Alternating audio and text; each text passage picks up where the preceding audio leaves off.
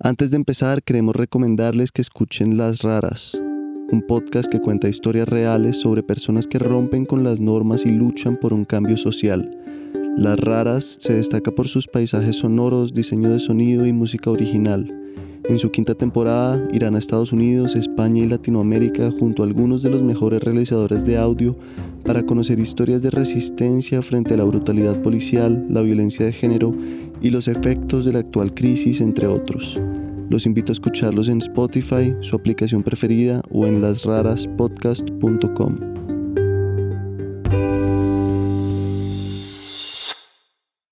Dentro del contexto político uno también tiene que, entender y pues obviamente no nos íbamos a poner a, a discutir con ellos, tuvimos que hacer caso y abandonar esa finca y para nosotros, sobre todo para los que éramos adolescentes, en ese momento fue muy, muy duro. Katy James tiene el pelo rubio, ojos claros y un leve acento extranjero. Nació en una isla irlandesa, pero ha pasado la mayor parte de su vida en el campo de Colombia, en el Caquetá, el Tolima, el Huila, en Popayán y Bogotá. Katy ha conocido la guerra de este país en carne propia. La desplazaron dos veces y milicianos de la guerrilla mataron a un miembro de su familia. Ni siquiera fue una orden pues de un comandante ni de altos mandos, sino una cosa ahí como muy entre adolescentes, eran muchachos muy jóvenes que no sé, uno nunca termina de entender qué es lo que pasa por sus cabezas, pero supongo que es una cosa como de poder y de control y de sentir que, que pueden hacerlo y, y sí, los asesinaron, nosotros no supimos lo que había pasado, sino varias semanas después. Quizá hayan escuchado algo de su música. Su canción Toitico bien empacado se hizo viral, pero más allá de ese éxito ha compuesto decenas de canciones de varios géneros de folclore colombiano. Hablamos con esta mujer que ama la naturaleza, los animales, la música y sobre todo a su mamá. Bienvenidos al Topo, un podcast de entrevistas en el que exploramos lados desconocidos de personas con formas de vivir fascinantes. Soy Miguel Reyes. Empecemos hablando un poco de tu madre, que sé que es una figura importante y parece muy interesante. Cuéntanos de ella. Bueno, mi madre es, como dice la gente, un personaje. es de esas personas que se salen bastante de lo común. Ella nació en la Segunda Guerra Mundial en Inglaterra, ella nació en el 42 y aunque no fue afectada pues directamente por la guerra, sí creció con como mucha conciencia de, de, lo que ocurría en el mundo políticamente y lo que ocurre con la humanidad psicológicamente. Creció como con esa pregunta de por qué el ser humano llega a esos extremos. Entonces, durante toda su vida, estuvo en, una búsqueda desde lo personal y desde lo social y desde lo ecológico por maneras distintas, alternativas y más sanas de vivir. Entonces eso la llevó a finales de los años 70 a Irlanda. Se fue a vivir a una pequeña isla que se llama Innisfree, que es la isla donde yo nací, donde fundó una, una pequeña comunidad, eran varias familias que vivían juntas y llevaban un estilo de vida digamos, un poco primitivo en el buen sentido de la palabra, donde los niños nacíamos en casa con partera, donde los niños éramos educados en casa, donde cultivábamos pues casi todo lo que se consumía y todo era de manera orgánica. En esa isla no había energía eléctrica, pues entonces obviamente ningún electrodoméstico, todo era así, pues muy natural, un poco rudo, pues con las estaciones de Irlanda. Y Después de un tiempo, el Estado irlandés empezó a interferir, a, visitar a la isla y a preguntar, bueno, ¿por qué estos niños están acá sin ir al colegio? No los han vacunado, bueno, etc. Entonces, ese fue el momento donde mi mamá tomó la decisión de venir a Sudamérica, porque ella quería criar a sus hijas a su manera, según su ideología, y quería darnos una vida totalmente natural. Entonces ella dijo, no, yo me voy a una montaña lejos y como ya hablaba español, porque ella estudió lenguas en la universidad, decidió venir a Sudamérica a conocer, pero en ese momento no sabía que íbamos a resultar en Colombia. Y ahí se vienen en un barco, que es ese viaje famoso por las Islas Canarias y Cabo Verde. ¿Y ahí tú recuerdas algo de ese viaje? No, lamentablemente no. Cuando salimos de Irlanda yo tenía apenas un año y medio. El viaje duró un año entero, entonces cuando llegué a Colombia tenía dos años y medio y mis primeros recuerdos son ya como mis tres años, cuando ya estábamos radicados en una finca en el Tolima. Entonces, ¿cómo fue esa llegada al Tolima? Sí, primero llegaron a otro país en Latinoamérica, ¿no? Sí, a ver, el, único vuelo que tomamos fue a Gran Canaria, que es pues una de las Islas Canarias, y en esas islas estuvimos varios meses, en, en Las Palmas, en Tenerife, como alrededor de siete meses en esas islas, y luego bajamos a Cabo Verde en barco y cruzamos en barco el Atlántico y llegamos a Isla Margarita, en Venezuela pasamos por Venezuela y entramos a Colombia y pues bueno, yo no recuerdo, pero mamá dice que el momento en el que cruzamos la frontera, ella sintió algo especial, algo así como un amor a primera vista con este país y sintió que tenía muy buena comunicación con las personas y quedó como encantada por los paisajes y la belleza natural en general aquí. Azules se miran los cerros Entramos por Cúcuta, pasamos por Bucaramanga, llegamos a Bogotá, casi todo era hitchhiking, no sé cómo se dice en español, echando dedos. Echando dedos. No, mi mamá era así como la más aventurera, ella siempre quería como alejarse de las maneras tradicionales de hacer turismo porque ella era como no, yo no soy turista, no voy a ir al hotel, sino voy a conocer lo que, lo que es cada lugar en, en realidad, o sea, con vivir con los campesinos o conocer cómo viven los campesinos. Y, también, digamos, echar dedo era una manera de, interactuar directamente con, con, las personas, de hablar en el viaje y también porque estaba como ahorrando lo que tenía para cuando encontrara un buen lugar poder comprar una tierrita, que fue lo que hicimos.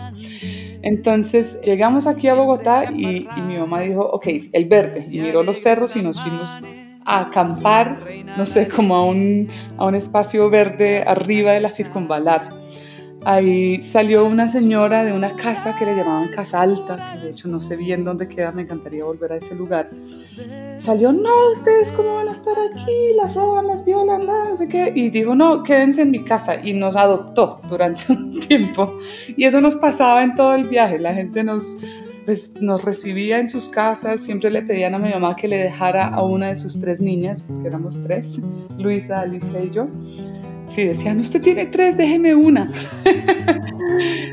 y bueno, estuvimos un tiempo viviendo con esta señora y luego conocimos a otra señora que nos habló del Tolima y nos dijo, no, si ustedes quieren campo, yo quiero que conozcan el Tolima, que es un departamento hermoso, que tenía eh, allá una finca donde podíamos quedarnos. Entonces, pues mi mamá dijo que sí, ella siempre iba muy con el, con el fluir de, de la vida. Y mm, llegamos al Tolima y efectivamente era tan bello o más como la señora había descrito. Y, mm, y ya, mi mamá dijo, pues, ¿para qué buscar más? ¿A qué parte del Tolima llegaron? ¿Al pueblo? Eso era municipio de Icononso, Tolima pero de Icononso uno se iba como mm, tal vez una hora en Chiva por una carreterita despavimentada en la vía hacia Villarrica y luego se caminaba como 20 minutos hasta llegar a, a la finca donde... Y hasta ahí hablaban en inglés todas, tu mamá, ah bueno, tu mamá sabía español, pero ustedes tres, ¿qué idioma era tu idioma principal ahí? En casa siempre fue inglés y sigue siendo inglés. O sea, yo veo a mi mamá e inmediatamente mi cerebro hace como un clic y pienso en inglés, cosa que le agradezco muchísimo. Pero pues nuestra interacción con los vecinos empezó inmediatamente y pues los niños tienen esa ventaja de aprender todo muy rápido. Yo ni siquiera recuerdo como el proceso o, o que hubiese alguna dificultad.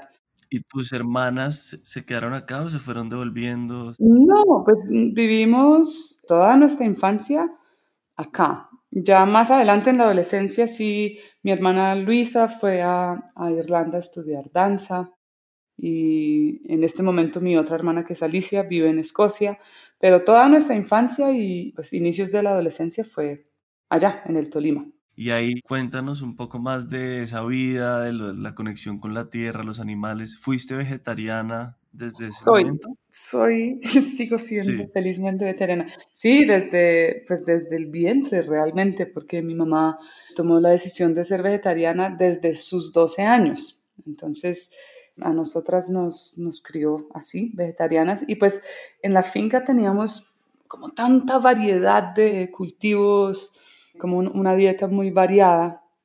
Entonces, pues yo nunca, nunca he sentido que me hace falta la carne.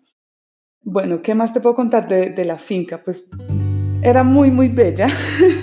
Para empezar, era una finca que tenía muchos nacimientos de agua, muchas quebradas, cascadas, había quebradas que tenían como pozos donde podíamos nadar. Tenía muchísimas cuevas, que para nosotros eso era fascinante. A veces íbamos, incluso nos quedábamos la noche en las cuevas. Tenía bosque y tenía pues algunos potreros donde teníamos cabras y, vacas, caballos. Y pues mi mamá continuó, digamos, su, su, ideología de sembrar lo que uno consume. Entonces, ella mezcló sus conocimientos de, agricultura que traía de Europa con lo que nos enseñaron los vecinos campesinos del Tolima. Entonces, ellos nos enseñaron sobre todo los productos como la yuca, la racacha, el bore, el balú, la guatila, bueno, todas estas cosas que pues obviamente nunca las habíamos visto en, en, Europa. Ok, y hasta ahí la figura de tu papá, ¿tu papá dónde estaba? Ok, sí, no lo menciono mucho porque mm, mis papás se separaron cuando estábamos, cuando llegamos a Cabo Verde. Entonces, pues yo ni siquiera recuerdo esos primeros años con él. Se separaron, bueno, pues las parejas tienen sus dificultades, pero creo que la mayor diferencia entre ellos es que mi mamá siempre era muy pionera, muy líder, ella era la que tomaba las decisiones. Entonces, cuenta mi mamá que a cada lugar donde llegábamos, desde la primera isla, mi papá decía, ya, quedémonos aquí a vivir. Y mi mamá decía, no, esto es solo este solo el camino, vamos, vamos más lejos, vamos a conocer, vamos a encontrar un lugar realmente bello. Y así, en cada isla mi papá, no, aquí sí, aquí sí. Y pues bueno, finalmente eso, eso terminó separándolos y mi papá se quedó en, eh, pues se separaron en, en Cabo Verde, luego cruzamos el Atlántico de manera separada. Él llegó a Venezuela y, y se casó nuevamente, se casó con una venezolana y de hecho yo tengo una hermanita menor que es irlando-venezolana. Y perdimos contacto con él por muchísimos años. Entonces por eso pues siempre hablo más de mi mamá porque es como la, la que siempre estuvo ahí y de la que aprendí tantas cosas de la vida. Pero para terminar la historia con mi papá, que es bastante interesante, muchos, muchos años después, de hecho 22 años después, mi hermana Luisa decidió ir a Venezuela porque dijo, no, nosotros tenemos que conocer a mi papá, él tiene que conocernos, tiene que visitarnos en Colombia, aunque se quede tres días, pero que venga. Fue, se lo trajo, él ya se había separado de su esposa venezolana y mi papá se reconcilió con mi mamá después de 22 años y vivió tres años en la finca, bueno, donde está mi mamá en este momento, que es en el Huila, y por lo menos pudimos compartir con él esos últimos tres años, pero le descubrimos un cáncer que se lo llevó en seis meses. Y eso fue, se volvió a estar con ella después de haber tenido otra hija y todo. Sí, sí, sí, pero ellos, él se había separado de su esposa venezolana ya eh, hace varios años. Y pues yo tengo contacto, nosotras tenemos contacto con, con nuestra hermanita, Aileen. No hay ningún tema de enemistad ahí. ¿Y murió estando con tu mamá? Sí, sí, fue a Irlanda, de hecho mi mamá lo llevó a Irlanda porque él quería también poder ver a, a sus hermanas y su familia ya, pues por última vez, en realidad hicimos todo lo posible por salvarlo, pero al final ya era bastante claro que, que no había manera. El problema fue que le descubrimos el cáncer cuando ya estaba muy, muy avanzado, ya estaba en metástasis, entonces muy, muy difícil salvarlo. Ay, lo siento. ¿Y eso fue hace cuánto? Eso fue hace como cinco años, cinco o seis años. Ok. Y otra pregunta así como de, ¿cómo sientes esa mezcla de culturas, esa ambivalencia de Irlanda y Colombia y, qué tanto te queda de irlandesa, y con qué no, no eres del todo colombiana, en qué sentido no eres del todo colombiana aún, no sé, ¿cómo, cómo vives esas dos? Sí, pues yo creo que culturalmente sí soy más colombiana. Un día tras larga ausencia volví a mis lares. Pero sí, en mi casa, pues mi mamá, la influencia de mi mamá era muy fuerte y ella es muy inglesa y esta pequeña comunidad. Ah, bueno, es que la comunidad que ella había fundado en Islanda poco a poco se fue trasladando a Colombia. Entonces allá en el Tolima terminamos viviendo, no sé, entre 15 y 30 personas, la mayoría de, de origen europeo después algunos colombianos se integraron también. Entonces, claro, yo crecí, digamos, con esa, esa doble cultura, porque pues en la casa primero se hablaba inglés todo el tiempo y la música que se escuchaba era más como folk, blues, jazz, música irlandesa, muchísima, rock and roll. ¿Cuál es una canción icónica ahí de tu infancia? Eh, If you're gonna give me good kisses like that, honey, don't you know I'm gonna give them right back. Esa era una canción de de Shaken Stevens con Bonnie Taylor.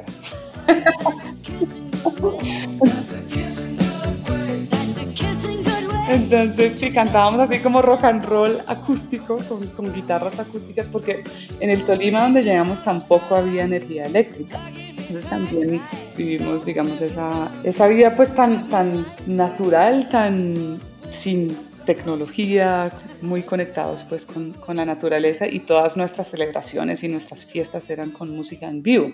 Wow. ¿Y cómo era? ¿Con velita y fogón de leña? Sí, sí, velitas, exacto. Ajá. O, pues las fiestas casi siempre eran en la tarde y luego sí, si nos daba la noche pues ya prendíamos velitas, pero allá nos acostábamos con las gallinas y nos levantábamos con la primera luz del día.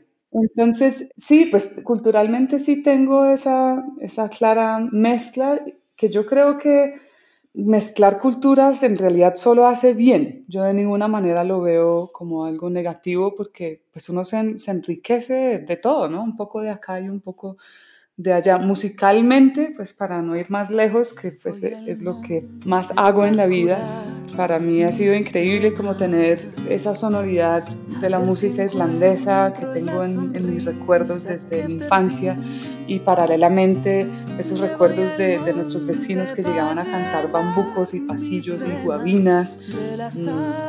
Y, y eso todo termina influenciando la música que, que yo ahora compongo o interpreto. Río para ahogar mi llanto. Cuéntanos cuáles son como esa cantidad de géneros que tienes, que sí veo que son muy diversos y con muchas influencias. Pues como yo soy cantautora, los cantautores nos damos, digamos, esa libertad de pasearnos por diferentes ritmos y, y géneros. Entonces, yo normalmente hago como folclore en general, o sea, mezclo elementos de folclore de música latinoamericana con elementos de, de folclore irlandés. Tengo elementos de blues también, de jazz, que digamos, es el lado más académico porque pasé por la, la universidad acá en Bogotá. A veces yo agarro la guitarra y digo, ok, voy a componer un bolero o voy a componer una canción que suene irlandesa, pero la gran, gran mayoría de las veces no es algo tan mentalizado. La inspiración, pues, para mí sigue siendo un, un misterio y muchas veces después de componer una canción, como que trato de, de repasar el proceso de, de, esa composición y de entender cómo fue que llegué ahí y a veces ni siquiera sé, porque me suele pasar que estoy caminando o estoy en la ducha o estoy desayunando y me llega alguna frase. Digo me llega porque así es como se siente. No es tanto como si uno la estuviera sacando o creando, sino son ideas que, pues, que llegan. Y en cuanto a las temáticas de las canciones, para mí pues siempre son asuntos que sean muy reales para mí en ese momento de mi vida, ya sean de amor, de desamor, de mis viajes, de el campo, del contraste entre campo y ciudad o temas sociales que, que me importen. Me voy al monte para curar mis penas. Entonces, normalmente, después de que me llega, digamos, esa frase inicial, yo lo que hago es seguir improvisando ideas tanto melódicas como letrísticas alrededor de esa temática o de esa emoción. Y para mí es muy, muy importante estar sola en el proceso de composición, porque como lo hago así, improvisando, pues a veces me saldrá alguna frase ridícula sin sentido o digo palabras que ni siquiera existen y, y no importa, porque, porque simplemente dejar fluir, dejar fluir y luego uno va guardando las, las frases o las ideas que, pues, que más gustan o más me gustan. A veces las canciones, digamos, me llegan completas en, en una jornada, en una tarde o en una mañana y otras veces escribo una estrofa o un coro y luego, mm, bueno, ok, no hay más por el momento y ahí la guardo, la dejo grabada o la escribo y a veces puede pasar hasta, no sé, un año y luego la retomo y ya tengo nuevas ideas y ahí puedo completar la canción. Genial. Y veo, digamos, una impresión muy a simple vista, pero percibo que eres como muy ordenada y disciplinada y como con una técnica muy fina para tocar y cantar, ¿no? Bueno, gracias. sí, sí, soy un poco perfeccionista y eso no es del todo bueno, pero bueno, soy así. Yo estudié guitarra clásica varios semestres, empezando en el conservatorio en Popayán. Bueno, esa es otra parte de la historia que no les he contado aún, pero vivimos cinco años en Popayán. Tomé clases de guitarra clásica y después ya en, Bogotá, llegué en el 2007 también hice tres semestres de guitarra clásica con Camilo Giraldo, que era mi profesor y en este momento es el guitarrista que me acompaña en mis conciertos. Entonces, claro, mi estilo sí, pues tiene mucho de, de, de, guitarrista clásica, aunque por favor nunca me pidan que toque una obra para guitarra clásica porque no puedo.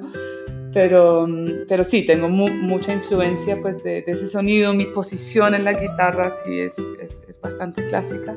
En el canto, sí, yo tuve claro desde el principio que no quería estudiar canto lírico porque quería hacer pues folclore en general, entonces tuve mucho cuidado también en elegir a, a, mis maestras, pues que no me fueran a llevar por ese camino y terminar cantando así, porque bueno, aunque me gusta la ópera y me gusta el canto lírico, definitivamente no lo quiero aplicar a, a la música que yo hago.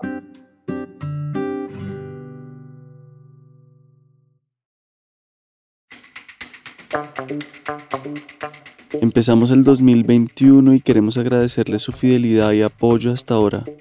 Llevamos poco más de un año en este proyecto y queremos que siga y que crezca. Si están interesados en pautar con nosotros o conocen a alguien que pueda estarlo, no duden en escribirnos al Instagram del Topo o al correo lanoficcion.gmail.com. Nos encantaría contar con marcas que se alineen con nuestros temas y valores. Gracias de nuevo. Y bueno, ahí volvamos a, a la salida del Tolima, sí, que sí, que es una historia un poco triste y pues que te permitió conocer la guerra de primera mano, ¿no? Sí, bueno, vamos a devolvernos un poco en, en esta historia. Eh, entonces nosotros llegamos al Tolima en el año 88, compramos esta finca, pues en mis recuerdos fue como una infancia idílica, bella, libre, creativa, de mucho trabajo también, porque, porque pues, en las fincas eso es así. Los niños también trabajábamos cultivando. Y pues bueno, esa era una zona roja, todo el mundo lo sabía, hasta el 99 que fuimos desplazados del Tolima. Y pues por el conflicto interno armado en el país, que pues es muy complejo, eso definitivamente no es blanco y negro, malos y buenos, para nada. Yo entiendo que la historia de, Colombia y la política de Colombia es pues, muy, muy compleja. Pero bueno, nuestra experiencia específica fue que durante esos 11 años vivimos una vida muy tranquila. Sabíamos de, la existencia pues, de, de la guerrilla las FARC. Ellos de hecho digamos que apoyaban nuestros ideales ecológicos porque ellos, bueno, más, más allá de, de, si uno es de derecha o de izquierda, no no quiero entrar como en, en ese tema, pero en cuestiones de ecología, ellos en el campo sí cumplían una función importante, que era de, de preservar los bosques. Entonces, en eso, pues mi mamá estaba en, en, total acuerdo. Entonces, ellos pues al principio fue como, bueno, estos extranjeros que les pareció un poco raro, pero cuando vieron que nuestro enfoque principal era ese tema ecológico, pues ya, no tuvieron ningún problema en que nosotros viviéramos ahí. Hasta que en el año, sí, creo que fue 99, hubo un cambio de de comandante. Y ese nuevo comandante simplemente no estuvo de acuerdo, no le pareció la idea de que hubiese extranjeros en esa región y dijo que para ellos era un riesgo que nosotros recibiéramos tantas visitas porque de hecho mucha gente llegaba de diferentes partes del mundo a conocer esta digamos, extraña comunidad viviendo en la mitad del bosque de Colombia. Entonces eh, llegaban a visitarnos y pues en esa época pues no había teléfono, no había internet, no había correos, la gente simplemente llegaba sin anunciarse. Entonces nos dijeron que para ellos eso representaba un riesgo porque pues podrían llegar infiltrados o espías o algo así. Obviamente nunca fue el caso, pero pues dentro del contexto político uno también tiene que, que entender y pues obviamente no nos íbamos a poner a, a discutir con ellos, tuvimos que hacer caso y abandonar esa finca y para nosotros, sobre todo para los que éramos adolescentes, en ese momento fue muy, muy duro. Creo que los adultos lo asumieron con más tranquilidad porque era como, ok, otro capítulo de nuestras vidas. Pero pues para los que éramos niños o adolescentes, esa había sido nuestra vida, toda nuestra vida. Y era un lugar muy hermoso y nosotros no queríamos irnos. Pero bueno, pues tuvimos que salir, mm, creo que nos dieron como, como un mes. Fuimos a vivir temporalmente a otra finca cerca de Icononso, Tolima, donde un amigo que nos recibió ahí, pero pues sabíamos que en realidad ellos nos estaban pidiendo que nos fuéramos de, del Tolima. ¿Y la vendieron la finca? No, no, eso no, no, no se puede, o sea, no hay tiempo, no hay tiempo para, para vender la finca. Entonces ahí nos fuimos a una finca cerca de Tabio que nos prestó una, una familia muy amiga de, de una tía mía que, que, vivía y trabajaba acá en Bogotá, entonces tenía como muchas amistades, supieron de nuestra historia y nos dieron, no, acá se pueden quedar en nuestra finca pues durante un tiempo. Entonces ahí estuvimos un año y pues fue volver a empezar con la huerta, todo desde cero, pues es un, es un proceso, ¿no? La parte realmente triste de, la historia es que cuando estábamos viviendo en Tabio, uno de mis sobrinos, que, se llamaba Tristan, y un cuñado, Javier, decidieron volver al Tolima. Y ese fue un, un error fatal. ¿Por qué decidieron volver? Porque en el momento de nuestro desplazamiento, el comandante pues, de las FARC sí nos dijo, ustedes se tienen que ir, pero pueden volver de vez en cuando a mirar su finca o a visitar a sus amigos. Entonces, pues nosotros nos confiamos y, mi sobrino que quería irse a vivir a, Europa decidió que quería volver al Tolima para despedirse pues de, sus amigos de, infancia. Y se fue con Javier, que, que era novio de mi hermana, era un chico tolimense que había, se había unido al grupo, a, nuestra comunidad y, y, había decidido que ya quería quedarse a vivir con nosotros, entonces quería despedirse de, de sus padres que vivían en, bueno, cerca de Icononso. Y ellos llegaron el 9 de julio del año 2000 y fueron asesinados, ambos. Tenían 18 años y fueron asesinados por milicianos de, de, las FARC, ni siquiera fue una orden pues de un comandante ni de altos mandos, sino una cosa ahí como muy entre adolescentes, eran, eran muchachos muy jóvenes que no sé, uno nunca termina de entender qué es lo que pasa por sus cabezas, pero supongo que es una cosa como de, de, poder y de control y de sentir que, que pueden hacerlo. Y, y sí, los asesinaron, nosotros no supimos lo que había pasado sino varias semanas después. Repito, pues en esa época nadie tenía, o bueno, nosotros no teníamos celulares, entonces simplemente los chicos no, no regresaron en la fecha que, que tenían prevista. Inicialmente pensamos que había sido un secuestro, pero pues nadie estaba pidiendo rescate, entonces eh, mi mamá creo que fue la primera que lo sintió, ella dijo, no, ellos los mataron. Y entonces pues fue un, proceso largo de investigar realmente qué, qué había pasado y solamente un año después ya tuvimos como todos los detalles, se hizo una investigación con la fiscalía y bueno, pues ese suceso creo que para mí y para toda mi familia realmente dividió nuestra historia en dos, como de los primeros 11 años muy tranquilos, de mucha felicidad. Y después eso, yo tenía 15 años cuando eso pasó. Y nada, pues es, es un dolor, casi insoportable. Y también como abrir los ojos no solo a ese hecho, sino a, no sé, la maldad de la humanidad. Pues no, no de toda la humanidad, pero de, tantos seres humanos, de tanta violencia que hay y que siempre ha habido en el mundo. Y sí, de, ver ese otro lado como tan, tan oscuro que tenemos como seres humanos y de, no entender por qué, por qué se llega a eso, por qué una persona toma la decisión de quitarle la vida a otra pues dos muchachos que eran en realidad muy nobles, como mi sobrino de hecho era todo como tímido, no se metía con nadie. Entonces nada, pues es, es un proceso muy largo para pues olvidar, no, porque no se olvida, perdonar no sé, pero, pero sí aprender a vivir con eso y a permitirse volver a ser feliz, porque creo que ese es un proceso por el que pasan todas las personas que pierden a alguien que uno inicialmente pues sufre y después siente que tiene que seguir sufriendo. Es como, sí, que uno no, uno no...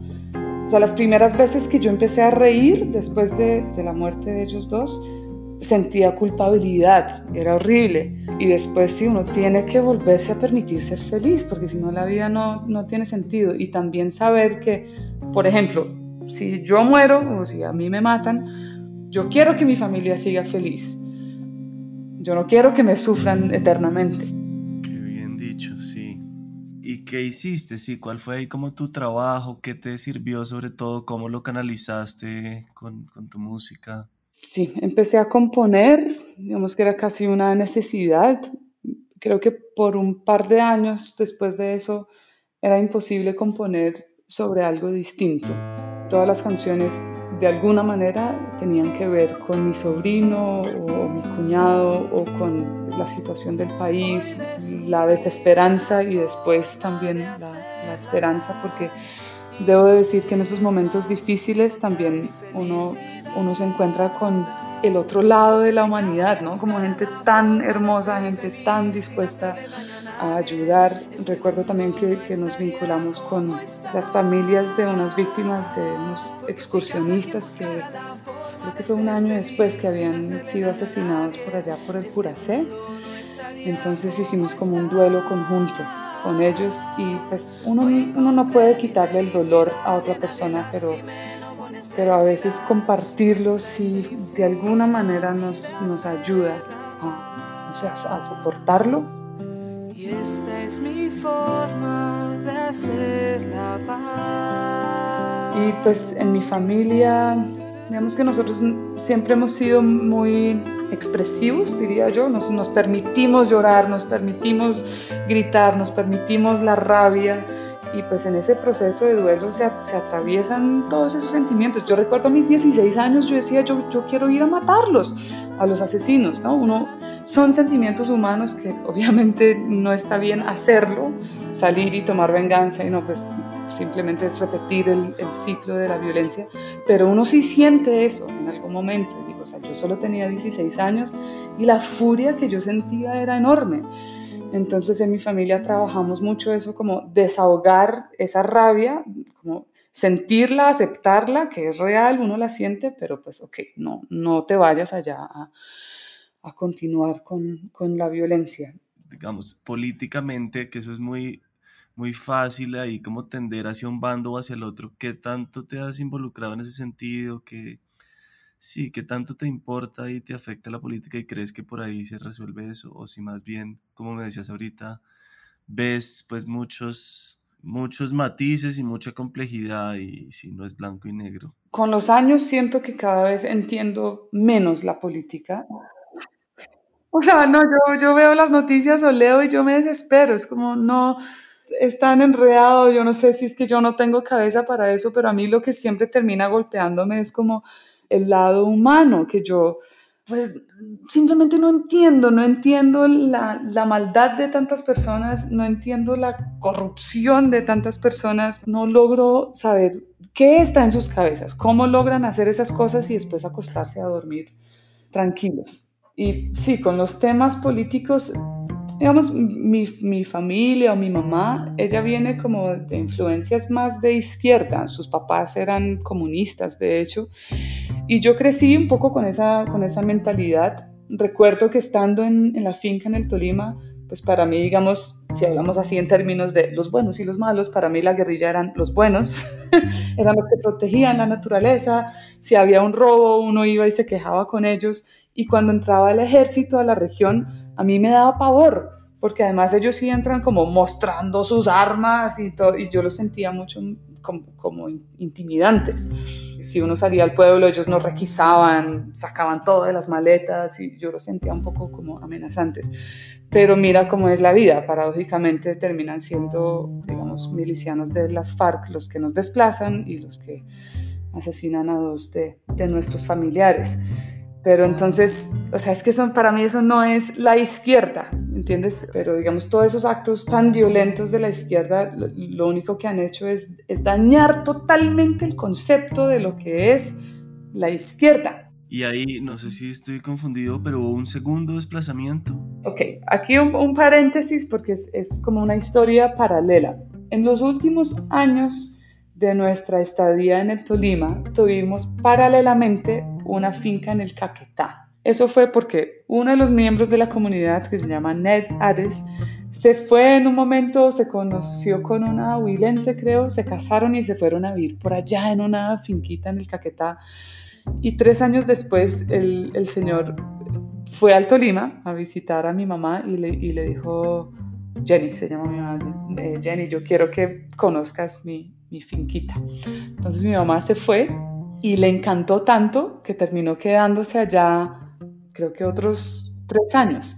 Esa era una finca aún más remota, quedaba en la vía entre Neiva y San Vicente del Caguán, por un pueblito que se llama Rovira, y de ahí había que subir tres horas caminando, literalmente, no estoy aquí exagerando, tres horas caminando, subiendo una loma para llegar a la finca.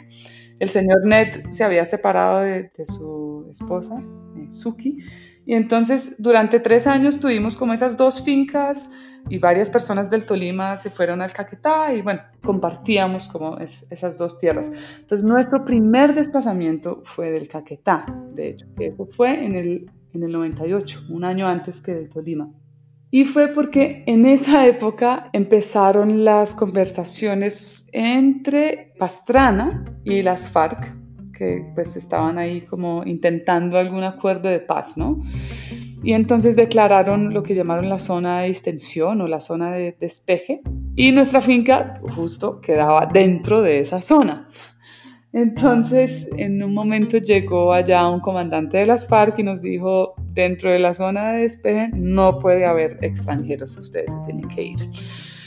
Entonces sí, ese fue nuestro primer desplazamiento, pero en realidad es, esa vez no fue tan difícil. Primero porque ya teníamos la finca del Tolima. Entonces hicimos varios viajes en Chiva, nos llevamos nuestras cosas, incluyendo algunos animales y algunas plantas. Y llegamos al Tolima y seguimos nuestra vida ya normal. Fue mucho más duro el desplazamiento del Tolima, pues por lo que les contaba, que esa había sido como toda nuestra vida. Era una finca que también pues tenía muchos más años de trabajo. Y mm, bueno, entonces ahí volviendo a la historia, vienes, sales de, del Tolima a Tabio y luego a Popayán, ¿o cómo es ahí el...? Ah, bueno, no. Primero fuimos al, al Huila, que de hecho es donde todavía tenemos finca. Allá vive mi mamá. Eso fue por una señora que trabajaba con los parques nacionales de Colombia y para ese entonces trabajaba en el Parque Nacional de Puracé y ella era muy amiga de, de, mi tía. Bueno, tengo que hablarles de mi tía porque ella es importante en esta historia. Mi tía Ann Barr, que ni siquiera es tía biológica, pero pues fue la mejor amiga de mi mamá durante muchísimos años y para mí siempre tuvo esa figura de, de tía. Ella era como la de las relaciones eh, públicas de la comunidad. Entonces ella vivía en Bogotá y tenía amigos de, de todas clases sociales, de todas las políticas, de todos los colores. Y entonces conocí a, esta señora, que no recuerdo su nombre en este momento, María Teresa creo. Y ella nos habló del Huila, nos dijo, miren, yo estoy trabajando por, por esa zona, hay una finca que en este momento está abandonada, donde ustedes podrían quedarse inicialmente. Y pues mi mamá no quería vivir tan cerca a la ciudad. Ella tenía claro que quería vivir en una zona más, más remota, más alejada de, digamos, la civilización moderna. Entonces se fue a conocer y allá se quedó. Eso fue desde el, desde el año 2000, de hecho. Y entonces finalmente resultamos comprando una finca allá y eso queda en el municipio de, de la Argentina Huila, para los que conozcan, que es como entre la vía entre La Plata y Popayán, por una vía despavimentada, en lo que llaman la zona de amortiguación del Parque Puracé. Entonces llegamos allá, poco a poco los demás miembros de la comunidad que ya estaba mucho más pequeña, porque muchas personas decidieron regresar a Europa después de pues, ese momento tan difícil que vivimos. Pero los que quedábamos, llegamos ahí a la finca de, de Huila y en ese momento, ya no sé, para el 2001, pues mis hermanas y yo éramos adolescentes, entonces ya teníamos curiosidad por conocer este otro mundo de las ciudades, queríamos salir un poco. Y mi mamá pues nos apoyó totalmente, dijo, no, bueno, ¿dónde quieren? ¿Neiva o Popayán? Y pues Neiva para nosotros es demasiado caliente. Entonces llegamos a Popayán y vivimos eh, cinco años en Popayán. Mi mamá se quedó en la finca y pues con mis hermanas íbamos a visitarla muy seguido, pero ya teníamos como base una casita en Popayán.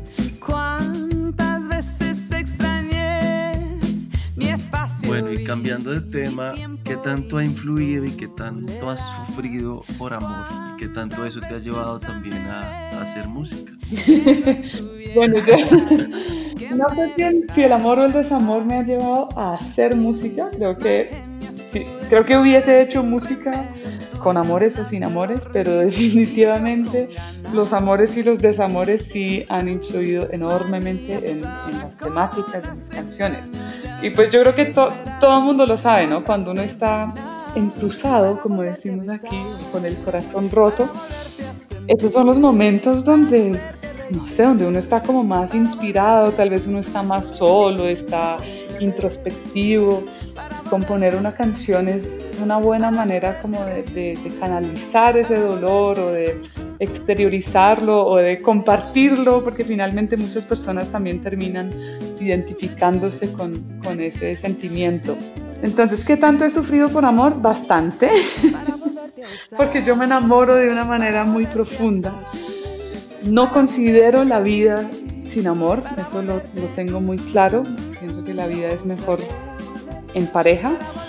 Tuve en particular una, una gran tusa, pues un hombre al que le he compuesto la mayoría de mis canciones. ya, digamos, ya pasó ese, ese momento, ahora logramos tener una, una, buena amistad. Pero sí, en mis momentos de estar muy enamorada o, o de tener rabia o de estar triste, muchas veces recurro a, a ese canal que es la música. Bueno, y, sobre otra canción que no sé, que me gustó mucho, quería saber un poco del origen y qué hubo detrás, que es Respirar. ¿Cuál es el fondo de esa canción? Ok, sí, esa canción le da el nombre a mi álbum que grabé en el 2016. La hice por aquel gran amor. Esa canción la compuse estando en Lima.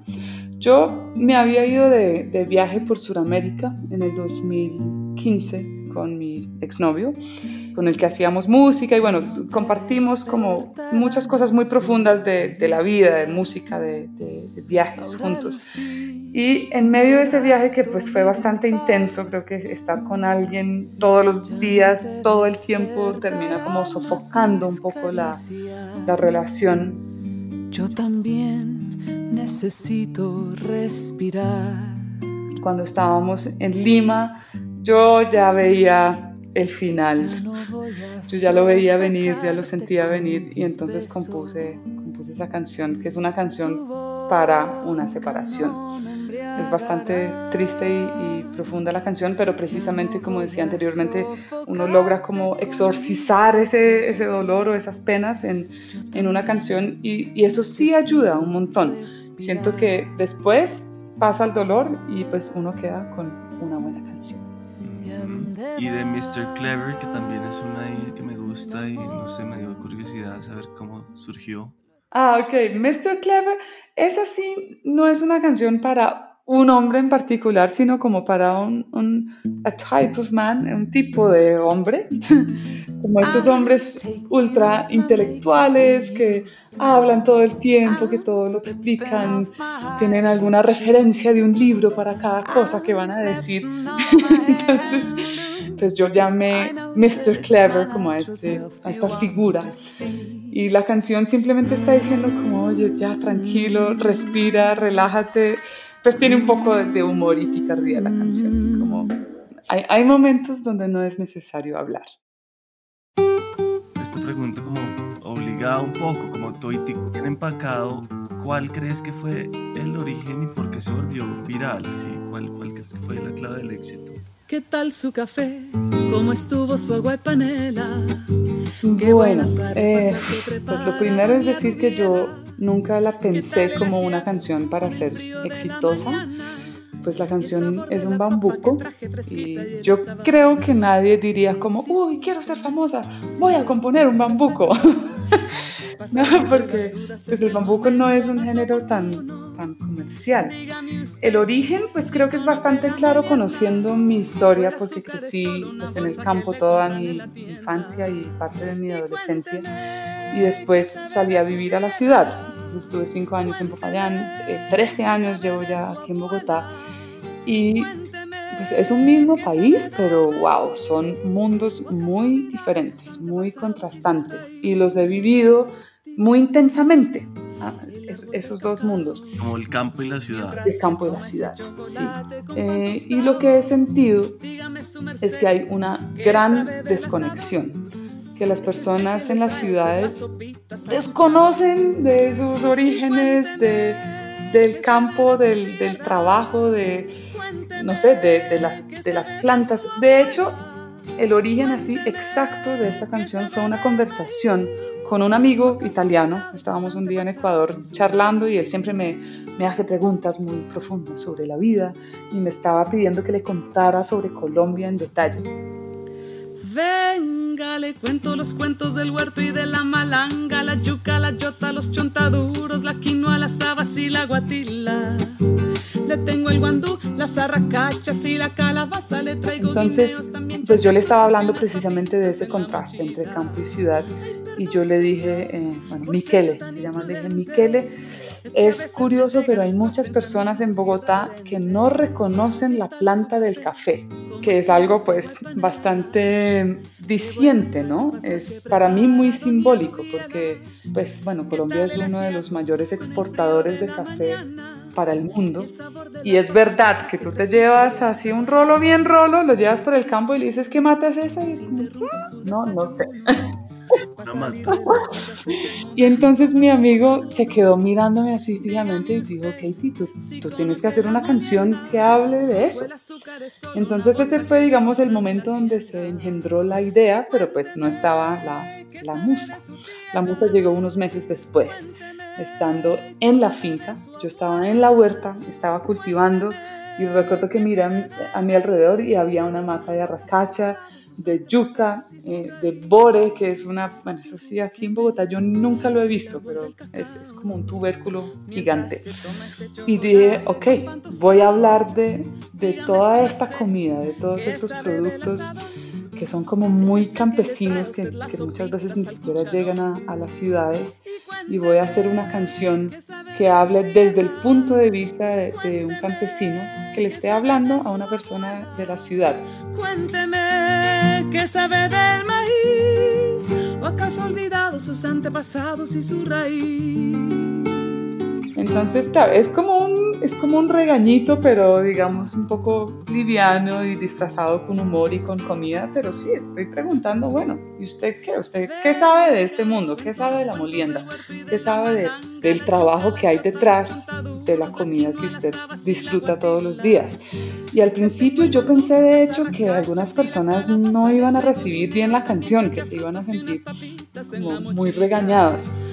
Entonces me sorprendió muchísimo la respuesta que tuvo esa canción en la gente, la manera como, como se conectaron y me sigue sorprendiendo hasta el día de hoy. Y cuando me preguntas cuál fue la clave,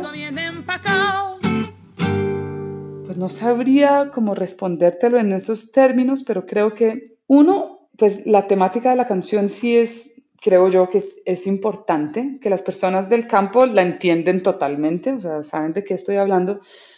Y las personas en las ciudades sí sienten como cierta nostalgia, como, oiga, sí, yo qué sé de, de, de mis abuelos, de, de la vida de antes, yo qué sé del campo, o de pronto les recuerda a cuando iban a las fincas y allá comían, pues, no sé, las arepas al horno allá en, las fincas. Entonces, por alguna razón u otra, siempre la gente se conecta con la temática de la canción. Y por otro lado, sí creo que es un poco el hecho de que soy extranjera y estoy cantando pues un género que es muy colombiano que pues eso no deja de, ser como un elemento de sorpresa o de, o de curiosidad. Y claro, ha habido algunas personas que dicen, ay, bueno, sí, y si esta canción la hubiese compuesto pues una colombiana con un nombre, digamos, típico de acá o un nombre indígena, si hubiese tenido el mismo éxito o no. Y bueno, tal vez no, tal vez no. Eh, no lo sé. No lo sé, pero lo que sí sé es que esa canción nació pues de, un lugar muy, muy honesto en mí. O sea, yo no la hice como, ay, si voy a tramar pues aquí con un bambuco, sino porque, porque yo realmente pues crecí en el campo, crecí escuchando bambucos desde muy niña, toco bambucos desde hace muchos años, entonces no fue una cuestión pretenciosa. De hecho, yo ni siquiera, o sea, yo no planeé que fuera un bambuco yo estaba en la huerta y estaba tarareando, y cuando después agarré la guitarra, yo dije, ay, esto tiene, tiene típico fraseo de bambuco. Entonces, pues ya, así se quedó. Y mm, bueno, me imagino que si queremos mencionar algo de tu nuevo disco y de tu nuevo sencillo, perdón, ¿sencillo y disco o solo sencillo? Acabo de lanzar un sencillo que hace parte de, de un disco que ya se va a lanzar. El plan es sacar una serie de sencillos, unos cuatro sencillos antes de lanzar el álbum completo. Entonces sí, acabamos de sacar un sencillo que se llama Humano. Esta canción en particular pues nace por una historia de amor, pero es, es el momento en el que uno se da cuenta que ya pasó la página. Es el proceso de desendiosar a una persona, porque creo que muchas veces cuando nos enamoramos muy profundamente, empezamos a, idolatrar a ese ser, ¿no? Y, de, sí, de, verlo inhumano, de verlo más allá del bien y del mal. Y pues eso me pasó. Y después de un proceso pues largo, em, emocional, y de irme del país, estuve en Europa un año largo, regresé, tuvimos un reencuentro y fue como, ¡ah! ya, lo veo humano, por eso la canción se llama Humano. Y el coro de la canción dice, hoy te vi a la luz de un nuevo sol, te vi y eras humano. Te vi y eras humano. Dices, o sea, ya no tengo dolor, ya no tengo rencor, ya no me atrae, me parece una persona bella, le tengo mucho cariño y, y, aprecio por toda la historia que vivimos juntos, pero, pero ya lo veo con otros ojos. Entonces la canción habla de ese proceso y es, es una canción muy significativa y muy, muy profunda para mí y está recién salida del horno. Y para ir cerrando, quisiera como que dejaras dicho qué no te gusta o qué quisieras cambiar de Colombia si pudieras tener la varita mágica. Si, si tuviera una varita mágica, la corrupción no existiría. Eso es lo primero. No soporto, no soporto la corrupción. Y, es, pues nos, eso daña todo. Es, como que ya hay tantas cosas difíciles aquí, pero si, si no hubiese corrupción y si los recursos que hay realmente se distribuyeran pues, de manera justa y equitativa, esto sería ¿Y la corrupción la ves en qué nivel? Todos. Es impresionante. Está, está metido en, en nuestra configuración. Es, es, impresionante porque sí, eso empieza desde, desde los detalles más pequeños hasta arriba, pues a los, los gobernantes.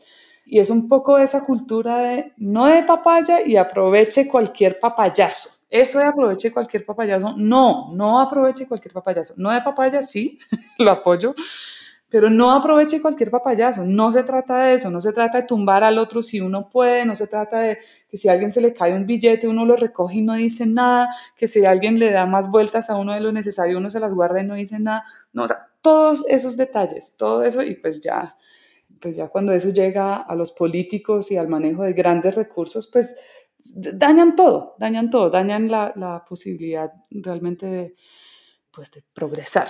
¿Y lo que más amas de Colombia? Ay, amo, sé que puede sonar un poco cliché, pero sí hay como una, una alegría en, en la gente, como una capacidad de, de, reír y de tener como una luz que está muy, eh, muy inmediata en las personas. Eso, eso a mí me encanta. Me encanta también eh, la, la, espontaneidad y la inmediatez de, de la danza. es como que en cualquier lugar, por cualquier motivo, la gente baila a cualquier ritmo. Eso, eso me encanta y lo extraño cuando estoy fuera del país, como esa, esa cercanía eh, física también. La gente aquí es de, de abrazarse. A mí me gusta eso. Yo en ese sentido sí soy muy muy latina, no tengo ese lado inglés pues de ser demasiado, no sé, educada y distante, no, a mí me gusta que me abracen. y quería, para cerrar, que le mandaras un mensaje a tu mamá como si estuviera aquí escuchándote. Ay, qué lindo. Mamá, gracias por la vida que me has dado, por, por darme una vida tan distinta a lo que hubiera podido ser tal vez como una niña londinense con una educación formal. Si hubiese sido así, yo sería otra persona distinta. Gracias por traerme al mundo y por traerme a este mundo y por mostrarme tantas cosas bellas que tiene la vida y enseñarme sobre todo a cuidar de esas cosas bellas. Mom, you're amazing and you know it. Thank you, mom. gracias, gracias, Katie, qué lindo. No, gracias a ti por, por este espacio. Hace tiempos no hacía una entrevista como tan extensa y es, es muy bonito porque a veces tratar de resumir la vida de uno en tres o cinco minutos termina siendo un poco, no sé, superficial. El Topo es una producción de la no ficción y es presentado y dirigido por mí, este guion fue editado por María Antonia Ruiz. La mezcla y el diseño de sonido fueron de Daniel Díaz y Valentina Fonseca y Álvaro Guerrero es el manager de audiencias. En el próximo episodio... Después de esa etapa la persona generalmente narran que pasan a través de lo que llamaríamos un camino, llámese un túnel, un portal, un río, algo como que lo llevara a otra dimensión y en esa dimensión ya tienen lo que se llamaría una revisión de vida. En ella lo que cuentan es que observan toda su vida y en especial y lo que a mí más me llama la atención es que observan cómo hicieron sentir a los demás. Hablaremos con la doctora Elsa Lucía Arango sobre la comunicación con el más allá y sobre el proceso del duelo aquí en la Tierra. Queremos recomendarles literatura al margen, un podcast de la HJCK conducido por Camila Builes. En él podrán escuchar a grandes escritores hablar de sus obras y de su vida.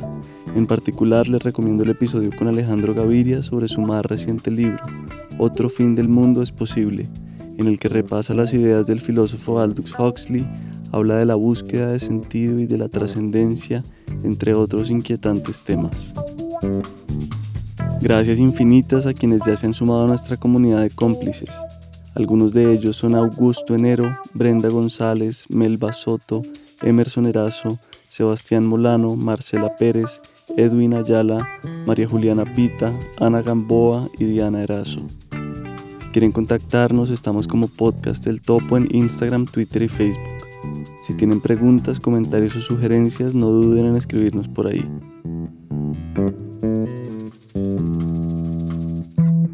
Muchas gracias por escuchar.